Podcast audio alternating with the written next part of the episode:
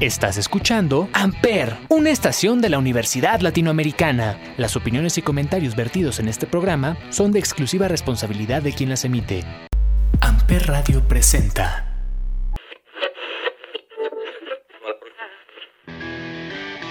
Esto es Los Tres Pies del Gato, por el placer de escuchar buena música, comentarios, entrevistas y hasta un poco de cultura. Los Tres Pies del Gato.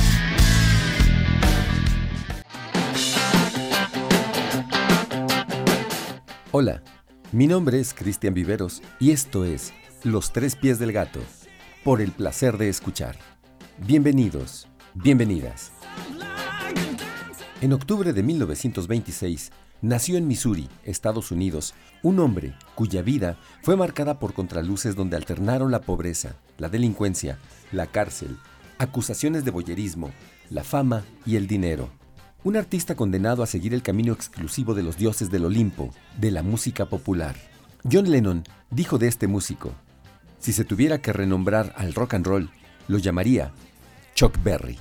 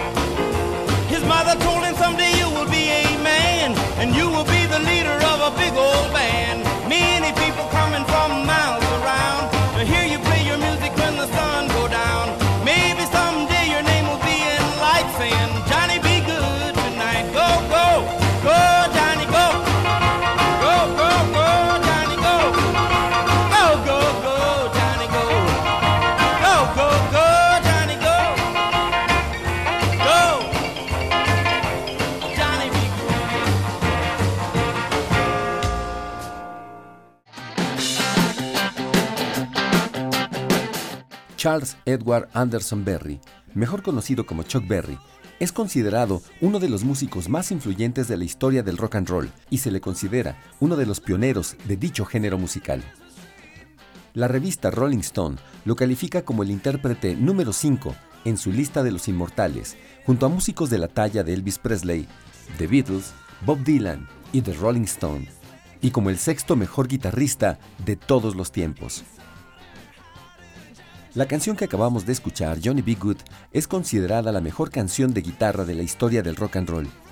En el 2014 se le entrega el premio Polar, considerado el premio Nobel de la música. En sus canciones mezcló varios de los ritmos musicales con los que creció, incluyendo el country, blues, boogie googie, swing, big band y pop. Mientras Chuck Berry componía sus grandes éxitos, la literatura de la década de 1950 lanzó también grandes títulos, como Lolita, de Vladimir Nabokov, en 1955. Lolita es considerada una obra maestra de la literatura universal contemporánea y un clásico moderno. La historia de la obsesión de Humbert Humbert, un profesor cuarentón por la doceañera Lolita, es una extraordinaria novela de amor en la que intervienen dos componentes explosivos, la atracción perversa por las mujeres jóvenes y el incesto. Un itinerario a través de la locura y la muerte, que desemboca en una estilizada violencia, narrado a la vez con autoironía y lirismo desenfrenado, por el propio Humbert Humbert. Lolita es también un retrato ácido y visionario de los Estados Unidos, de los horrores suburbanos y de la cultura del plástico y del motel. En resumen, una exhibición deslumbrante de talento y humor a cargo de un escritor que confesó que le hubiera encantado filmar los picnics de Lewis Carroll. A teenage wedding and the old folks wished him well. You could see that Pierre did truly love the mademoiselle. And now the young monsieur and madame have rung the chapel bell. C'est la vie, say the old folks. It goes to show you never can tell. They furnished off an apartment with a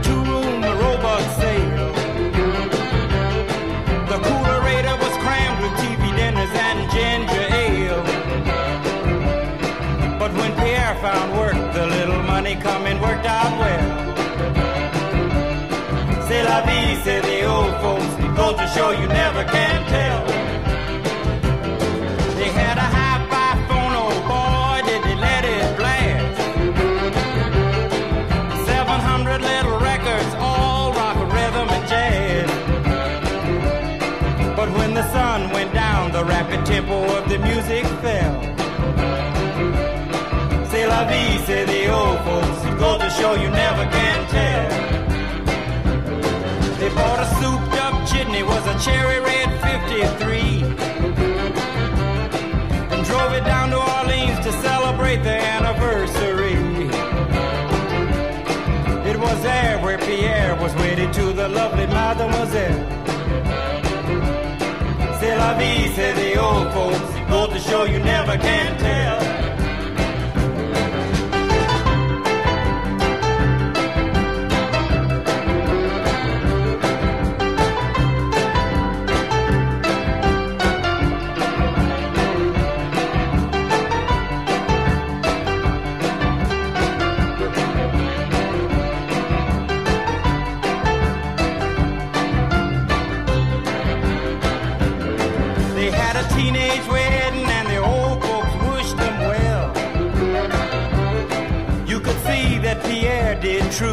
Love the mademoiselle. And now the young monsieur and madame have rung the chapel bell. C'est la vie, say the old folks. It goes to show you never can tell.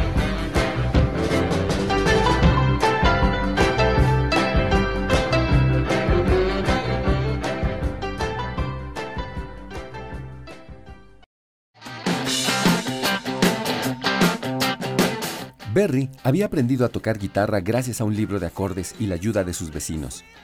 Su primer instrumento fue una guitarra tenor de cuatro cuerdas que le habían prestado. Durante este tiempo, fue influido por géneros como el boogie googie, el blues y el swing. Uno de sus primeros maestros fue un guitarrista de jazz llamado Ira Harris. Berry comenzó su trabajo como músico tocando en fiestas. Más adelante, Berry es acusado por el delito de robo a mano armada y sentenciado a 10 años de cárcel. Cumplió tres años en un reformatorio juvenil donde formó un grupo de canto y además se dedicó al boxeo. Berry fue liberado en 1947 y siete meses después conoció a Temeta Sox, con quien se casó al año siguiente. Durante estos años realizó varios trabajos, como conserje, estilista, fotógrafo y carpintero, sin dejar de lado su carrera como músico. En la literatura, en 1959 se publica El almuerzo desnudo, del escritor estadounidense William Burroughs. Apareció en la revista Time como de las 100 mejores novelas en inglés, incluso siendo durante unos años prohibida por los juzgados de Boston debido a su alto nivel obsceno. El almuerzo desnudo, una de las novelas más míticas de la literatura norteamericana, es un descenso a los infiernos de la droga y una denuncia horrorizada y sardónica onírica y alucinatoria de la sociedad actual. Un mundo sin esperanza ni futuro. Burroughs dispara sus flechas contra las religiones, el ejército, la universidad, la sexualidad, la justicia corrupta, los traficantes tramposos, el colonialismo, la burocracia y la psiquiatría, representada por el siniestro Dr. Bingway, el gran manipulador de conciencias, el experto en control total.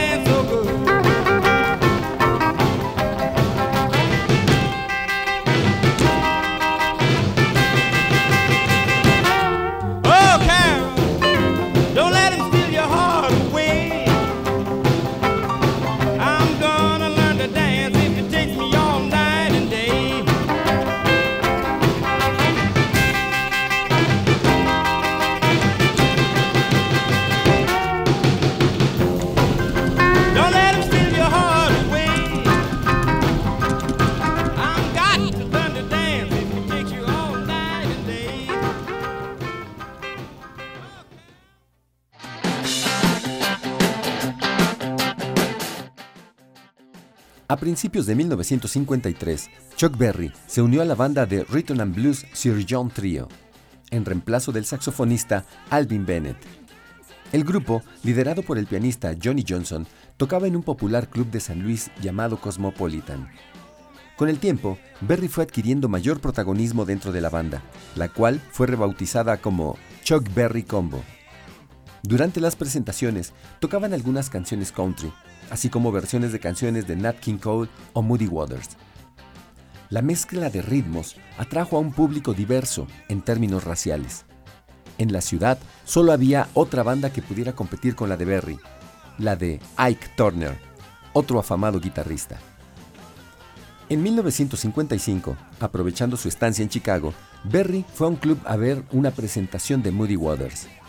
Siguiendo el consejo de este, el guitarrista contactó con la compañía discográfica Chess Records para grabar su primer disco. En julio de 1955, lanzaron el sencillo Maybelline, que toma como base el ritmo de Ida May. El sencillo vendió más de un millón de copias, alcanzando el primer puesto en el ranking de Rhythm and Blues y el quinto en el de música pop. En la literatura publicada en la década de 1950, tenemos otro gran título, Al este del Edén. Esta es una novela de 1952 del novelista y premio Nobel estadounidense John Steinbeck. Además de ser una novela que hasta el día de hoy es reconocida a nivel mundial, también se dio a conocer gracias a la versión cinematográfica, dirigida por Elia Kazan y protagonizada por James Dean. Al este del Edén, narra las vicisitudes de dos familias a lo largo de tres generaciones, desde la Guerra de Secesión hasta la Segunda Guerra Mundial, en el lejano Valle Salinas, en California. Tras acompañar a la familia Hamilton a su épico asentamiento en la región, el lector penetra en el sofocante mundo de los Trask, en el que el severo Adam, tras ser abandonado por su mujer, a quien nadie de la familia osa nombrar, intenta educar en el recto camino a sus hijos Cal y Aarón, los nuevos Caín y Abel, que entablan una pugna por el reconocimiento de su padre. Cuando Cal se siente extrañamente atraído por la misteriosa Kathy Adams, que regentea el burdel más célebre de la región, la maldición caerá sobre el joven. En adelante, condenado a permanecer al este de un elusivo Edén.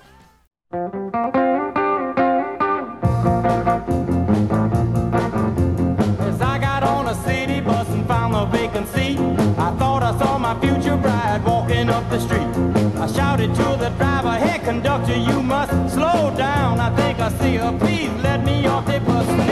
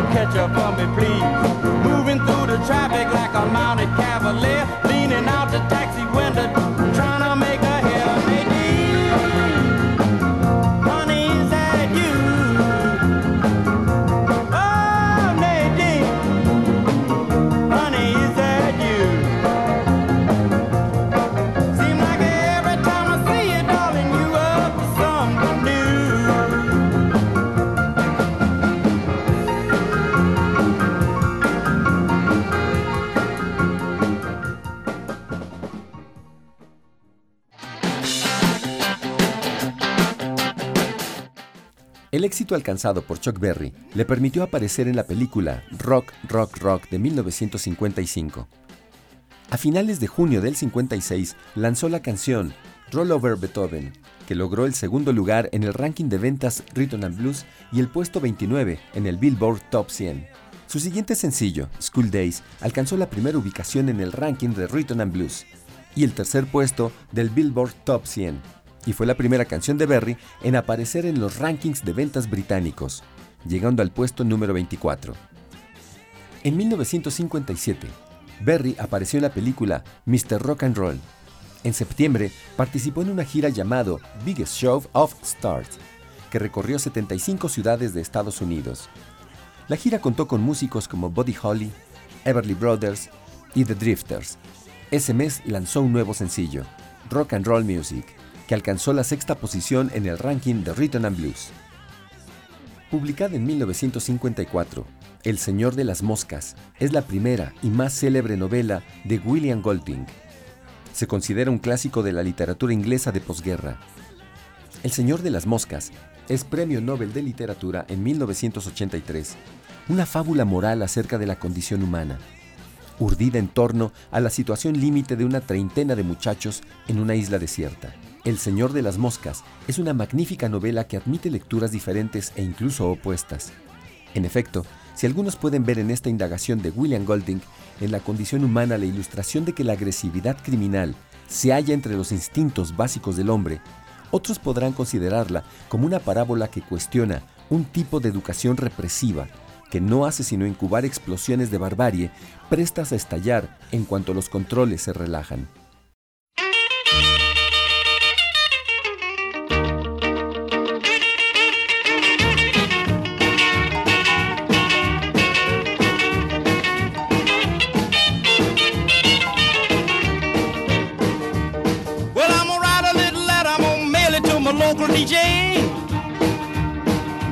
Jumping little record I want my jockey to play. Roll over Beethoven, I gotta hear it again today. You know my temperature rising, the jukebox blowing a fuse. My heart beating rhythm and my soul keep a singing the blues. I roll over Beethoven, tell Tchaikovsky the news. I got the rockin' pneumonia, I need a shot of rhythm and blues. Caught the rolling off the rider sitting down at a rhythm review. I roll over Beethoven, they're rocking in two by two. Well, if you feel it and like it, go get your lover, then reel and rock it. Roll it over, then move on up. Just a for further, then reel and rock with. Run another roll over Beethoven. Dig these rhythm and blues.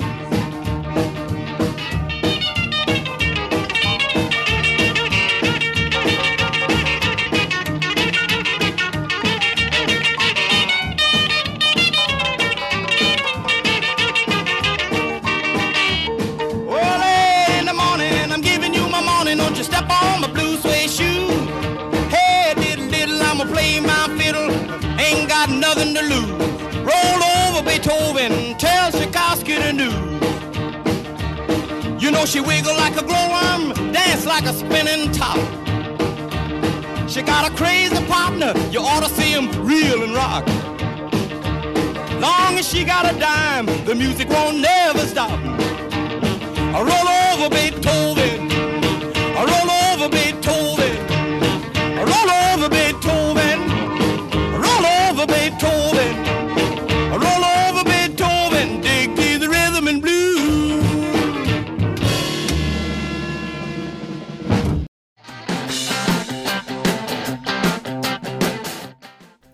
1958, Chuck Berry publicó dos de sus sencillos más exitosos. Sweet Lady 16, en abril lanzó Johnny B. Good, canción inspirada en su mentor y compañero de banda Johnny Johnson. El sencillo llegó al segundo puesto del ranking de Rhythm and Blues y al octavo del top 100. La actuación de Berry en el Newport Jazz Festival de aquel año fue incluida en el documental Jazz on Summer's Day. La cinta fue dirigida por el fotógrafo Bert Stern y muestra además a músicos como Louis Armstrong, Mahalia Jackson, Jimmy Giuffre, Thelonious Monk y Jerry Mulligan. Berry también apareció en la película Go Johnny Go, cuyo título está extraído de una frase de su canción Johnny Be Good. Además de aquella canción, el guitarrista aparece en la cinta interpretando Memphis, Tennessee y Little Queenie. Durante estos años, Berry era un músico consolidado realizando varias giras alrededor de Estados Unidos y apareciendo en programas de televisión. Aprovechando su éxito económico, el guitarrista invirtió parte del dinero en bienes raíces cerca de San Luis, así como en clubs nocturnos. En 1958 fundó un club llamado Bandstand que admitía la entrada sin segregar a los clientes por su raza. En 1959 se publica la novela El tambor de hojalata, escrita por el premio Nobel alemán Günter Grass. La novela relata la vida de Oskar Matzerat, un niño que vive durante la época de la Segunda Guerra Mundial y cuenta su historia mientras está internado en una institución psiquiátrica. Avalada por la crítica, El tambor de hojalata es una narración con tintes macabros e infantiles, y es uno de esos libros que sí o sí debes leer.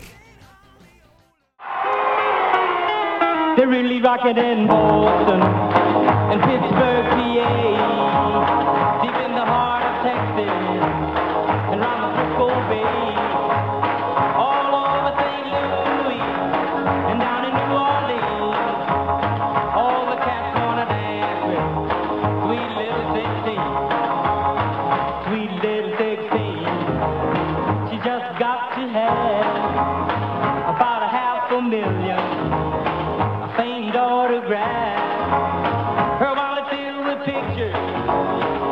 Gets them one by one. become so excited. Watch her look at her run, boy.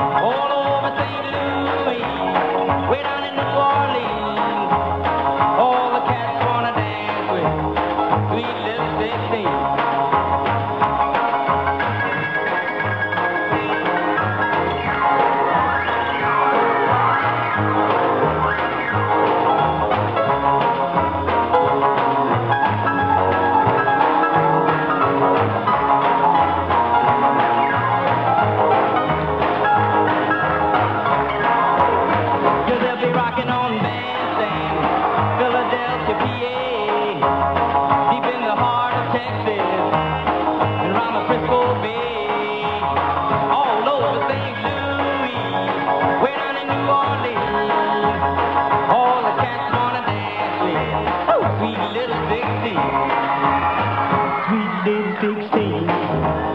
She's got the grown-up blues. Tight dresses and lipstick. She's sporting high-heeled shoes. Oh, but tomorrow morning she'll have to change her trend and be sweet 16 and back in class again. But they'll be rocking in.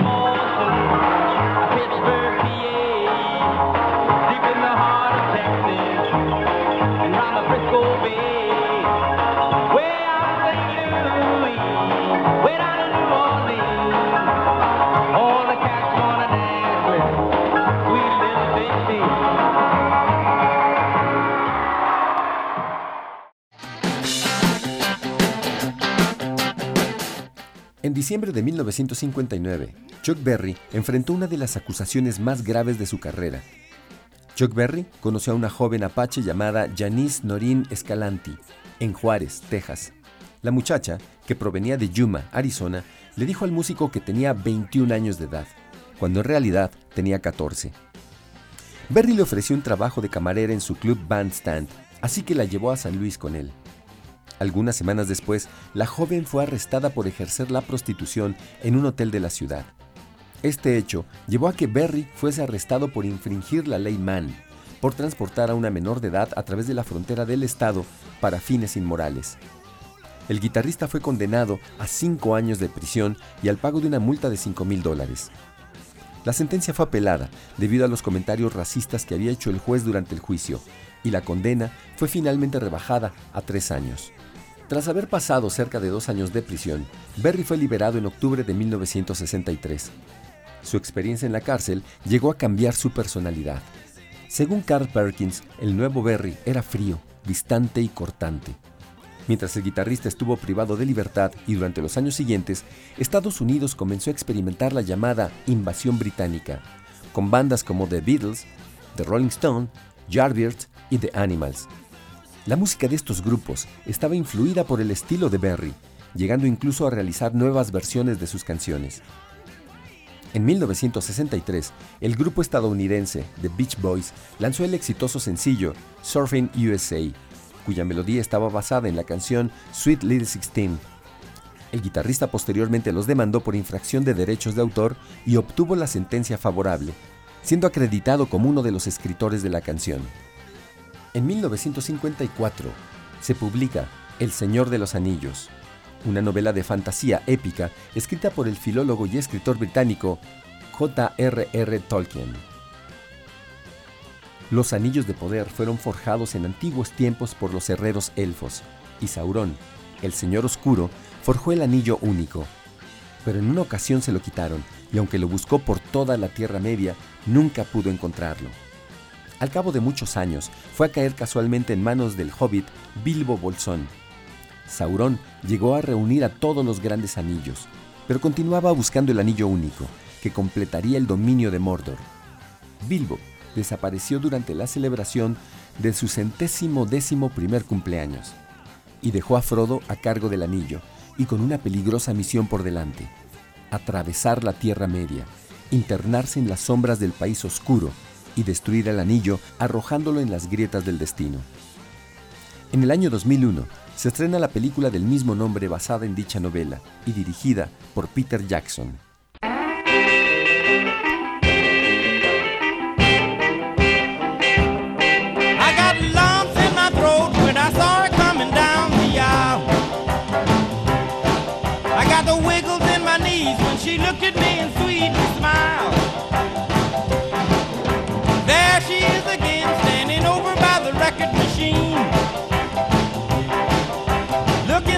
A model on the cover of a magazine.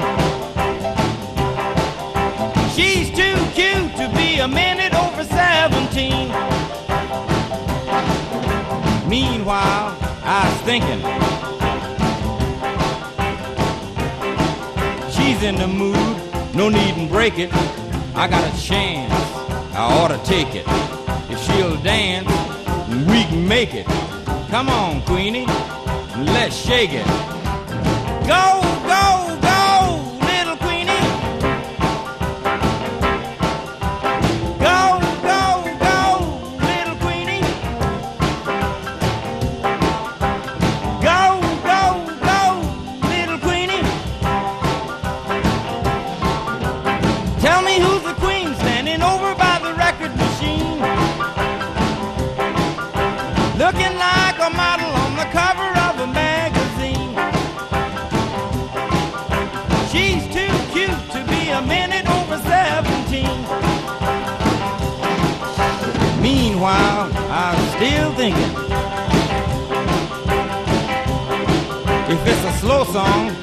omit it. If it's a rocker, that'll get it. And if it's good, she'll admit it. Come on, Queenie, let's get with it. Go, go,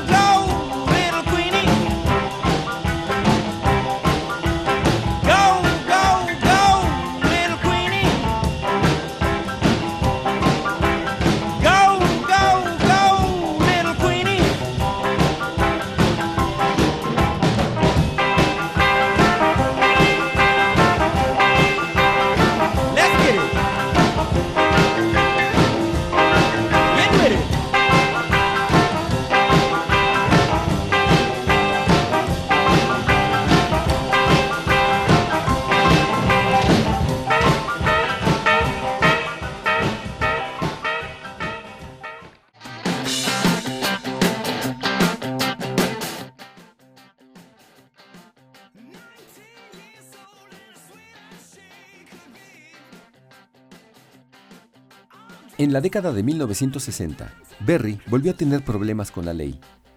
La Internal Revenue Service lo había estado investigando por evasión de impuestos, señalando que el guitarrista no había declarado todo el dinero ganado en sus conciertos. Berry fue encontrado culpable, siendo condenado a cuatro meses de cárcel y a mil horas de trabajo comunitario, las que cumplió realizando conciertos a beneficio. Berry volvió a ser tema de atención en diciembre de 1989 por supuesto boyerismo en los cuartos de baño femeninos de su restaurante. Según la camarera que denunció el hecho, se habían instalado cámaras escondidas que tenían por objeto grabar a quienes ocuparan el baño. Un grupo de mujeres demandó a Berry, pero todo llegó a su fin tras un acuerdo extrajudicial. Uno de sus biógrafos, Bruce Peck, dijo que se estimó que el músico pagó aproximadamente 1.2 millones de dólares a las denunciantes. En 1990, su hogar fue allanado y se encontraron videos de mujeres usando el baño, una de las cuales era aparentemente menor de edad. En 1950 se publica El laberinto de la soledad de Octavio Paz, Premio Nobel de Literatura. En esta obra, Octavio Paz realiza un análisis de la psicología y actuar del mexicano a través de las etapas históricas más sobresalientes, la conquista y la colonia, la reforma, la revolución y la época contemporánea. Una lectura obligada para todos los mexicanos.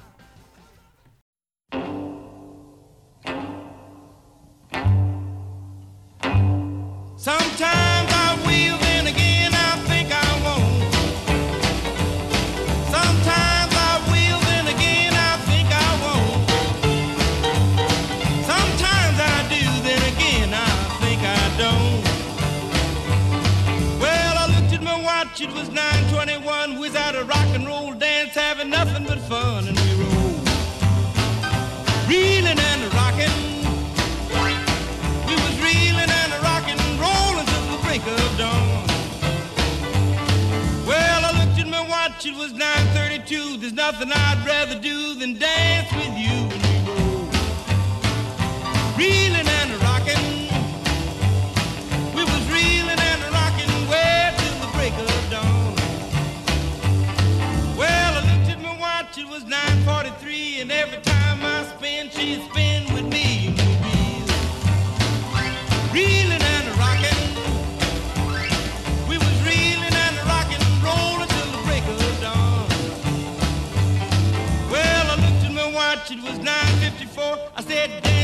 ballerina, go, go, go, go,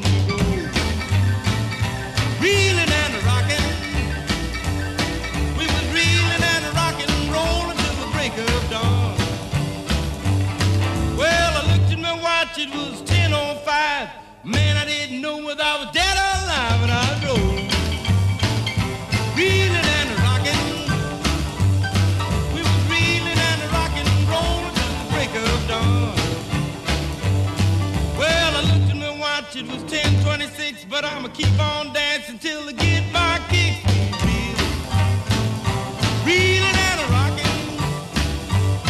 We was reeling and rocking and rolling till the break of dawn. Well, I looked at my watch, it was 10:28. I gotta get my kicks it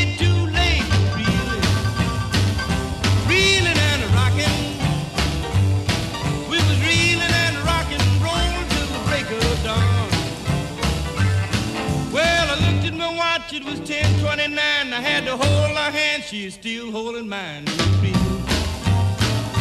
Reeling and rocking. We was reeling and rocking, rolling till the break of dawn. Well, I looked at my watch and to my surprise, I was dancing with a woman that was twice my size. I was reeling, reeling and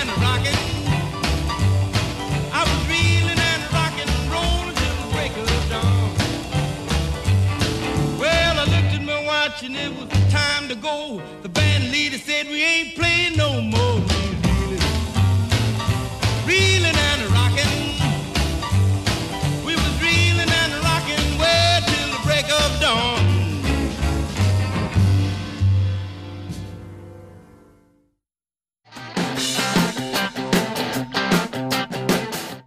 En octubre de 2016, durante la celebración de su cumpleaños número 90, Chuck Berry anunció el lanzamiento de su nuevo disco, previsto para 2017. Sería su primer álbum con temas nuevos en 38 años, y sus hijos formarían parte de la banda durante la grabación.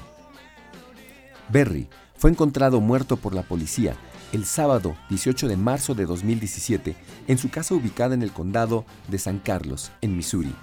Tenía 90 años de edad. Su canción Johnny B. Good fue incluida en el disco de oro de las naves Voyager, unas sondas espaciales que fueron lanzadas en 1977. La idea de estos discos fue adoptada por Carl Sagan, que lo vio como una cápsula del tiempo, que alberga sonidos e imágenes representativos de la diversidad en la Tierra. Entre su contenido se encuentran saludos en diferentes idiomas, imágenes, sonidos y canciones provenientes de diversas partes del mundo. La canción de Berry fue seleccionada por Estados Unidos junto a otras dos de Louis Armstrong y Blind Willie Johnson. En la literatura de 1950 destaca Macario. Es la singular aventura o desventura de un hombre humilde, hambriento, que al dar satisfacción al mayor deseo de su vida, comerse en soledad un guajolote entero, recibe poderes sobre la vida y la muerte. A partir de ese momento, Macario vive experiencias extraordinarias y la visita de tres personajes poderosos, con quienes sostiene profundas reflexiones sobre la vida, la enfermedad y la muerte. Esto fue Los tres pies del gato. Hasta la próxima.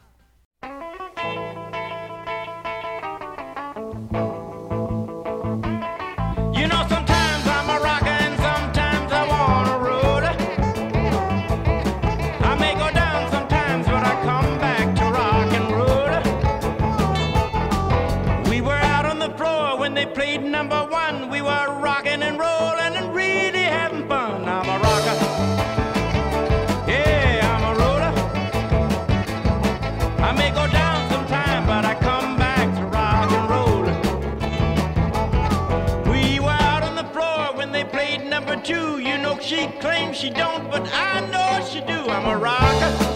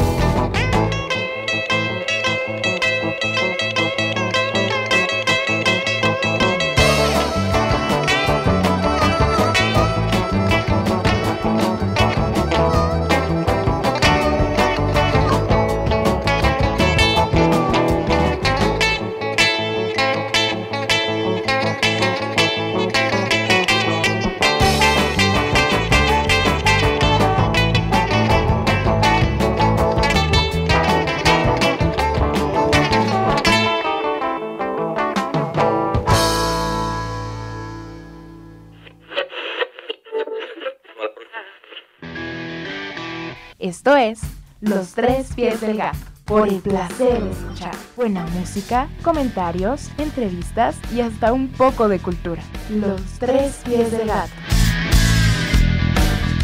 Amper Radio presentó Amper, donde tú haces la radio.